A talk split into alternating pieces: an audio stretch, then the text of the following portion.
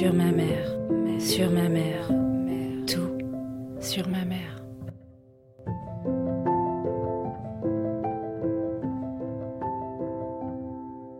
Je m'appelle Laetitia Klotz, j'ai 41 ans, trois enfants et une maman. Je ne sais pas si c'est l'âge ou si c'est l'air post-MeToo, mais depuis quelque temps, je me demande dans quelle mesure la vie de ma mère a influencé la mienne. Je veux dire, jusqu'à quel point les choix que j'ai faits ont été conditionnés par qui elle est, elle, et par notre relation. Dans notre histoire familiale, il y a de l'émigration, de l'exil, des origines du tout-monde, des silences, et peu de personnages féminins mis en avant. Oui, un peu comme partout, on ne parle que des hommes dans notre famille. Pour être honnête, ma mère et moi, on ne communique pas beaucoup. Il y a même eu des périodes où on ne se parlait pas du tout. On se faisait la gueule, quoi.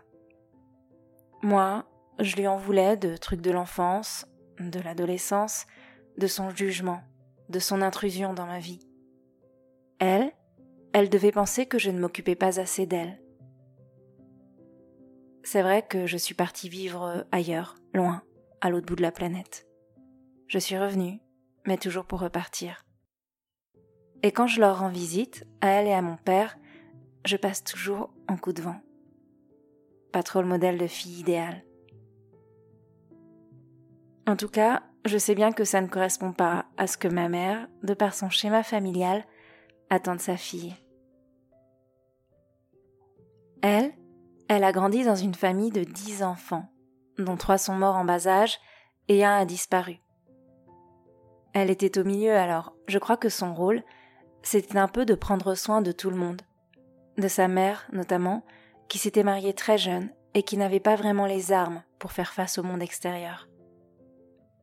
Surtout que c'était une famille d'immigrés vietnamiens qui avaient atterri à Djibouti avant d'arriver en France. Ma mère a passé ses 18 premières années dans la Corne de l'Afrique. Entre la barrière linguistique, le racisme, le décalage culturel et éducatif, ça faisait pas mal d'embûches sur son chemin. Normal qu'elle n'ait pas trop eu le temps de militer, d'être féministe et de mettre à bas le patriarcat. Et franchement, quand j'essaye d'imaginer son enfance, je me dis Waouh, elle s'en sort pas trop mal.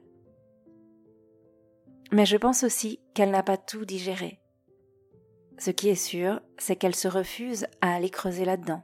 Les psys, elle ne veut pas en entendre parler. Elle a plutôt une philosophie de marche ou crève, d'être forte, de ne pas s'apesantir sur les douleurs, de ne pas s'épancher sur ce qui fait mal.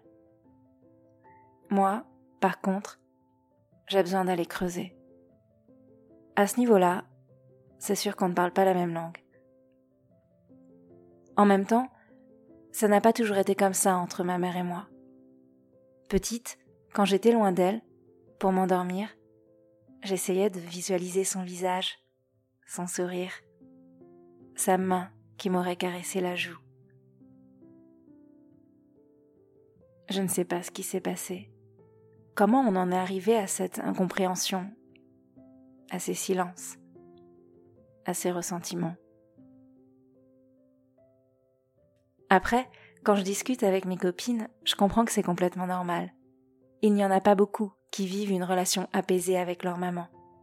D'ailleurs, quand on papote, on en vient toujours à critiquer nos mères, à leur reprocher leurs injonctions, leurs manquements, à leur mettre sur le dos notre incapacité à être heureuse, à aimer, à être libre, à trouver notre place dans la société.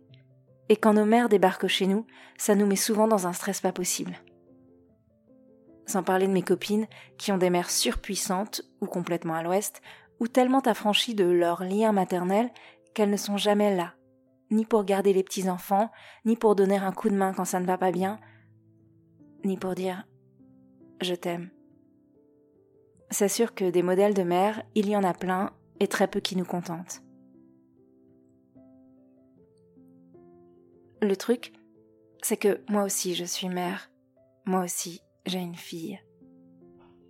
Je suis féministe et je me demande quelle femme ma fille sera demain.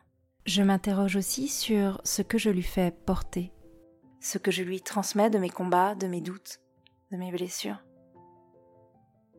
j'aimerais bien que plus tard, quand elle sera grande, on soit capable de partager de beaux moments, d'être complices sans être intrusive, d'être là l'une pour l'autre sans être dans la dépendance affective.